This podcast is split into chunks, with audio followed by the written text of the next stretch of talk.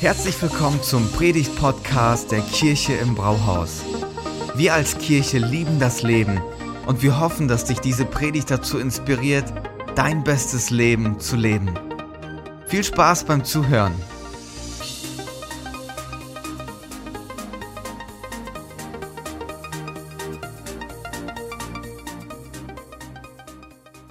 Thank God for you. Gott sei Dank, dass es euch gibt zu Deutsch. Als ich das gehört habe, was euer Titel war oder euer Motto, habe ich gedacht, diese jungen Leute, die sind wirklich von sich selbst überzeugt. Die sind wirklich von sich selbst überzeugt. Gott sei Dank, dass es mich gibt. Jetzt könnte man meinen, so ist das wirklich christlich, diese, diese Haltung? Ähm, ich war im April war ich in Indien und wir waren in einem Gottesdienst und bevor ich gepredigt habe, bevor ich irgendetwas gemacht habe, hat mich der Pastor auf die Bühne geholt und ich wusste nicht, was passiert. Man hat mich nicht vorgewartet. Und dann stand ich da vorn und dann kommt er mit einem Pokal in der Hand und überreicht ihn mir. Und ich war völlig verunsichert und nehme diesen Pokal entgegen und er hat sich einfach nur bedankt, dass ich da bin. Und ich dachte mir so, herzlichen Glückwunsch, Gratulation an mich selber, dass es mich gibt. So hat sich das in diesem Moment angefühlt. Und deswegen möchte ich heute mit euch nochmal kurz da drauf schauen. Dürfen wir das wirklich sagen? Mein Wunsch ist, dass nach dieser Predigt ihr wirklich vom Herzen sagen könnt, ja, Glückwunsch, Gott sei Dank, dass es mich gibt. Weil da steckt so viel in diesem Gedanken drin. Das erste, ich habe euch drei Gründe mitgebracht, warum wir dankbar sein können. Es beginnt mit einer guten Idee. Es beginnt alles mit einer guten Idee. Das ist die Grundlage für alles, was kommt. So wie Edison die Idee hatte, als er im Dunkeln saß, dass es mit einem glühenden Draht vielleicht zu einer Glühbirne kommt und dass irgendwie Licht ins Dunkel kommt, entstand diese Idee in ihm, das wäre doch etwas Geniales für diese Menschheit, oder? Und dann sitzt er da drin und tüftelt und macht und macht sich Gedanken und Rückschläge. Aber irgendwann kommt es zu diesem Moment, da glüht dieser Draht nicht durch und Licht kommt ins Dunkel. Und wenn wir über uns selber nachdenken, wenn wir über euch drei nachdenken, dann ist genau dieser Gedanke auch da. Es gibt jemanden, der hat sich Gedanken gemacht. Ihr seid die Idee von jemanden. Und wir alle wünschen uns das ja, dass wir irgendwie diese Klärung haben, so wo kommen wir eigentlich her? Ja, ich weiß von Mama irgendwie, aber das reicht nicht aus. Wir wünschen uns, dass unser Ursprung geklärt ist. David, der so ganz viele Psalme in der Bibel geschrieben hat, ich finde, er bringt es treffend auf den Punkt im Psalm 139, Vers 13 und 14. Er sagt, du bist es ja auch. Er spricht zu Gott. Gott, du bist es ja auch, der mein Körper und meine Seele erschaffen hat. Kunstvoll hast du mich gebildet im Leib meiner Mutter. Ich danke dir dafür, dass ich so wunderbar erschaffen bin. Es erfüllt mich mit Ehrfurcht. Ja, das habe ich erkannt. David sagt, ich habe verstanden, dass obwohl ich von Mama komme, dass ich eigentlich einen anderen Ursprung habe. Dass ich der Gedanke bin von jemandem. Bevor wir angekündigt wurden, bevor der Schwangerschaftstest positiv ausgefallen ist, da gab es schon die Idee für dich und für mich, für euch. Drei ganz besonders. Glückwunsch, Lionel, dass es dich gibt.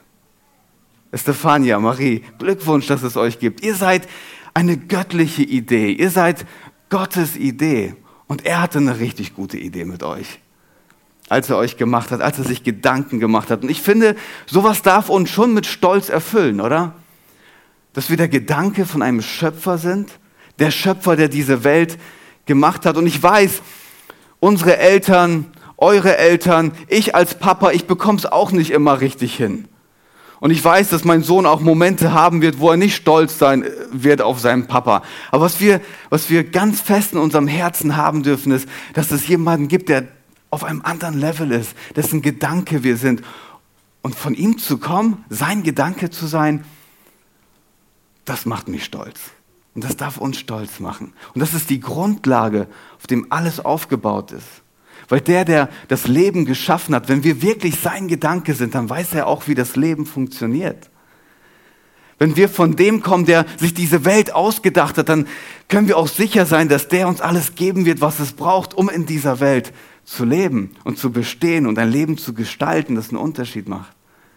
Wir sind sein Gedanke. Gott hatte mit euch eine richtig gute Idee.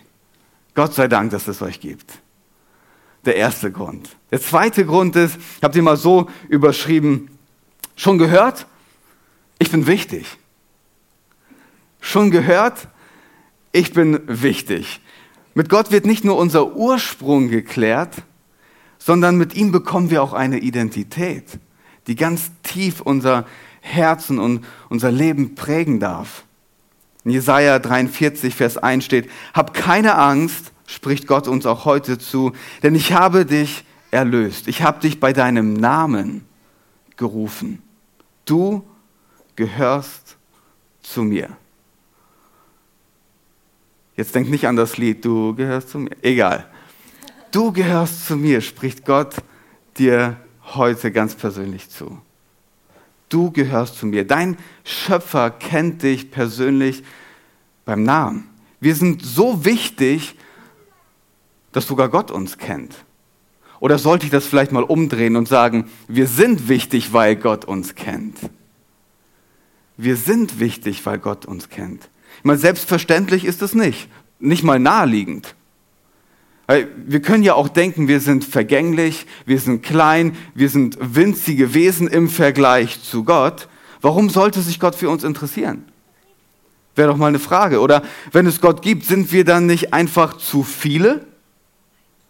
Dass er jeden Einzelnen beim Namen kennt? Sind wir nicht zu viele, dass er wirklich jeden Einzelnen sieht? Und jeder von uns macht ja auch im Leben immer wieder die Erfahrung, dass man nicht wichtig ist. Unter Menschen passiert sowas, dass man das Gefühl vermittelt bekommt, du bist nicht wichtig. Und so mancher ist groß geworden und ähm, im Erwachsenenalter versucht immer noch Dinge zu machen, um seinen Eltern zu beweisen, hier kann ich vielleicht eure Anerkennung und euren Stolz bekommen für der, wer ich bin und was ich gemacht habe. Wir sehnen uns danach, wichtig zu sein besonders zu sein, gesehen zu werden. Dass jemand stolz auf uns ist. Vielleicht habt ihr es ja auch in der Schule schon erlebt, im Freundeskreis, dass jemand euch das vermittelt hat. Und ich finde, solche Momente, die sind nicht leicht. Die, die, die lassen Spuren in unserem Inneren zurück. Und wir merken so, ah, das, das tut uns nicht gut. Und doch sind wir für Gott wichtig, nicht austauschbar, nicht zu winzig, nicht zu vergänglich. Er ruft uns persönlich bei unserem Namen. Marie, Stefania, Lionel. Gott spricht euch mit Namen an. Ich habe so ein Buch gelesen und dann sagt der Autor, wir Menschen sind so gepolt, dass wir es lieben, unseren eigenen Namen zu hören. Ist euch das schon mal aufgefallen? Ihr kommt irgendwo hin und rechnet nicht damit, dass jemand auf euch zukommt und euch persönlich anspricht und sagt, hey, bist du nicht Marvin? Und es geht runter wie Öl. Jemand erinnert sich an mich, jemand kennt mich, jemand hat mich behalten in seinen Gedanken. Unseren eigenen Namen hören wir am liebsten. Und Gott weiß das und deswegen spricht er uns mit unserem Namen an. Er gibt uns die Identität und sagt, für mich bist du einzigartig. Und dann kommt man zu einer Selbstwahrnehmung, die aus dem biblischen Kontext her gesund ist. Ich bin wichtig, ich bin bedeutsam, weil Gott es mir zuspricht. Aber ich finde, es ist gar nicht so leicht, da gesund zu bleiben mit so einer Wichtigkeit und mit so einer Selbstwahrnehmung. Weil wir in einer Gesellschaft leben, die ähm, vielleicht auch mal auf der anderen Seite vom Pferd runterfällt, oder? Es gibt diese alte Geschichte aus der Antike von einem jungen Mann. Der Mann heißt Nazis. Vielleicht kennen viele von euch diese Geschichte. Ich erzähle sie ganz kurz.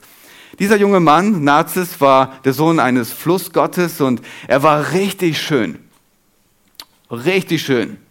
Vielleicht so auf dem Level wie ihr drei heute. So richtig hübsch. Und er war so hübsch und er wusste das.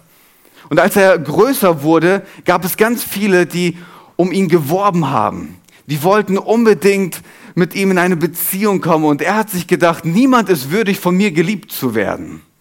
Ich bin einfach zu toll. Ich bin einfach zu hübsch, ich bin zu schön. Niemand ist würdig, dass ich ihm meine Liebe geben sollte. Und dann kommt er an eines Tages und so, es gibt viele Geschichten oder die Geschichte hat viele unterschiedliche Höhepunkte oder Enden. Und auf jeden Fall eine geht so, dass er zu, einem, zu einer Quelle kommt, um seinen Durst zu stillen. Und dann schaut er in dieses Wasser und er sieht sein Spiegelbild. Und er denkt sich so, das ist das Schönste, was ich in meinem Leben gesehen habe. Und verliebt sich unsterblich in sich selber. Und er geht immer näher an dieses Spiegelbild. Er möchte dieser Person nahe kommen und dann fällt er in diese Quelle und ertrinkt. Und so geht die Geschichte, dass am Ufer eine Narzisse stand.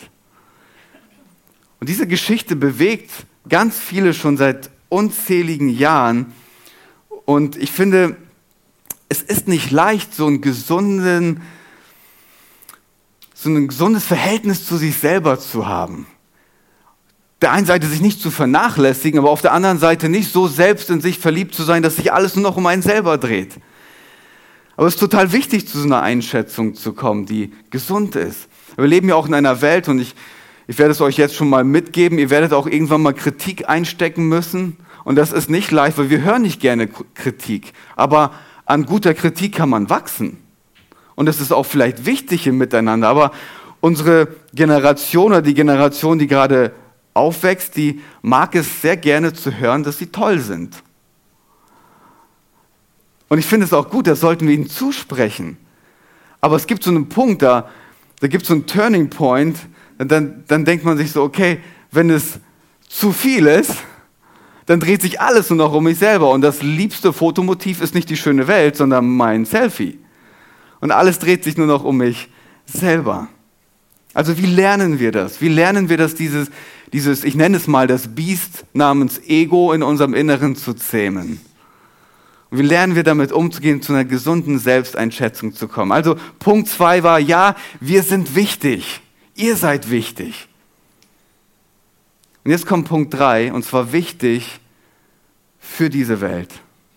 Und das ist so ein Knackpunkt jetzt. Wichtig, und zwar mit einer Ausrichtung. Wichtig, weil Gott euch Identität und Wert zuspricht, aber wichtig auch für diese Welt. Und im 1. Mose 12 steht, ich will euch segnen und ihr sollt zum Segen werden. Ich spreche euch das zu, aber nicht nur für euch, sondern auch durch euch. Ihr sollt mit eurem Leben, mit der Wichtigkeit, die ihr habt in dieser Welt, einen Unterschied machen. Es gibt ja diesen bekannten ähm, Psychiater Frankel und der hat mal Folgendes gesagt. Er sagt, ich kann Glück, Bedeutung oder Wichtigkeit nicht direkt ansteuern. Ich kann das nicht direkt ansteuern. Ich werde nicht glücklich, bedeutsam oder wichtig, wenn ich es um jeden Preis werden möchte. Das funktioniert nicht. Er sagt, es ist wie ein Nebenprodukt, das entsteht, wenn ich mich, wenn ich mich und meinem Leben etwas komplett verschenke. Dann ist das alles ein Nebenprodukt. Ich will sagen, wenn ich mit meinem Leben mich etwas mit ganzer Hingabe hingebe, jemanden liebe, einen Menschen, eine Aufgabe, einen höheren Sinn, dann wird Wichtigkeit, Bedeutsamkeit ein Nebenprodukt davon sein. Ich kann mich nicht selber bis zu diesem Punkt so lieben, dass das passiert. Und seine Idee war, indem ich mich selbst vergesse, finde ich erst zu mir. Und dann lese ich in der Bibel und ich höre, was Jesus sagt.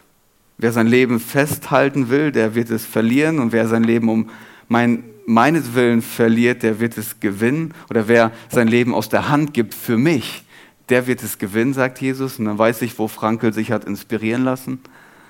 Für Gottes Idee, so sind wir gemacht, dass wenn wir uns etwas hingeben, einem höheren Sinn, einer Bedeutung, einer Berufung, dann wird unser Leben mit Wichtigkeit und Bedeutsamkeit gefüllt. Lionel, deine Persönlichkeit, Stefania, deine Talente, Marie, deine Leidenschaft, all das hat Gott in euer Leben hineingelegt und macht euch damit wichtig, aber damit möchte er auch, dass ihr dieser Welt dient, euch verschenkt an diese Welt und mit eurem Leben etwas macht, das bedeutsam ist. Und dadurch wird euer Inneres ganz tief geprägt, weil Gott, der Schöpfer, euch dann zuspricht, hey, mit meiner Kraft, mit dem, was ich euch gebe, könnt ihr in dieser Welt einen Unterschied machen. Ich möchte mit euch nochmal auf Jesus schauen, weil der derjenige ist, der dieses Leben auch überhaupt erst ermöglicht hat. Und er wird für uns und auch für euch zum absoluten Vorbild für so ein Leben. Ein Leben, wo ich Jesus beobachte und ich denke mir so, er hat in so einer Freiheit, in so einer Gelassenheit gelebt, das ist unfassbar. Jesus war an einer Weggabelung, bevor er in seinen Dienst gestartet ist. Und diese Weggabelung war die, dass er sich hat taufen lassen als erwachsener Mann. Und ähm, als er aus dem Wasser kommt, hört er eine Stimme aus dem Himmel, die sagt, du bist mein Sohn, dich habe ich lieb, an dir habe ich Freude. An dir habe ich Freude. Was für ein Satz, oder? So manches Kind wünscht sich, dass die Eltern das einem auch zusprechen. Ich habe Freude an dir. Ich bin froh, dass es dich gibt. Und was, was Jesus gemacht hat, er hat diesen Satz, den er von Gott gehört hat, ganz tief in sein Herz eingeschlossen. Es hat sein Leben durchzogen. Er trug ihn so fest vor Augen, vor allem, was er getan hat. Ich weiß, wer ich bin und danach kommt, was ich tue. Ich bin unendlich geliebt. Und dadurch hat er so eine unendliche Freiheit. Und dann konnte er sich zu 100 Prozent dem verschreiben, was seine Lebensaufgabe war. Konnte sich auf echte und tiefe Beziehungen einlassen, auch mal Nein sagen zu Aufgaben, einfach auch mal Menschen stehen lassen, weil er gemerkt hat, so, okay, das ist jetzt gerade nicht dran. Eine unglaubliche Freiheit. Arbeit mal ruhen lassen, das Leben feiern, in kleinen Momenten das Leben auch genießen. Und genau das möchte er euch auch mitgeben für, für euer Leben. Dass ihr zu so einem Punkt kommt, dass ihr das in eurem Herzen verschließt. Ja, ich bin von Gott gewollt, ich bin geliebt, er sieht mich, er hat Freude an mir und das macht euch frei, um euch selber zu verschenken. Was für ein großartiger Gedanke. Und ich muss kein Prophet sein, um euch zu sagen, dass das Leben Höhen und Tiefen haben wird. Manchmal wird es richtig gut laufen und ihr werdet denken, ich fliege einfach nur. Und dann wird es Momente geben, da werdet ihr denken, so, boah, ich habe keinen Bock auf diesen Tag und erst recht nicht auf morgen. Aber ihr könnt euch sicher sein, und wir dürfen uns sicher sein, dass dieser Jesus nicht von der Ferne her sagt, wie das läuft, sondern ein Gott der Nähe ist und in unser Leben hineinkommt und mit uns durch all diese Höhen und Tiefen geht. Und deswegen dürft ihr wirklich von ganzem Herzen sagen, Gott sei Dank, dass es mich gibt. Gott sei Dank, dass es mich gibt. Euer Ursprung ist geklärt. Ihr seid Gottes Idee. Wir sind Gottes Idee. Er spricht uns Identität zu. Er kennt uns beim Namen. Er weiß, was unserem Herzen gut tut, deswegen nennt er unseren Namen. Und er weiß, dass diese Wichtigkeit nur eine, eine richtige Wichtigkeit ist, wenn sie sich verschenkt, an diese Welt verschenkt. Vielen Dank fürs Zuhören. Wenn du eine Frage hast, kannst du uns gerne eine E-Mail an info at kirche-im-brauhaus.de schreiben. Wir geben unser Bestes, um deine Fragen zu beantworten. Bis zum nächsten Mal beim Predigt-Podcast der Kirche im Brauhaus.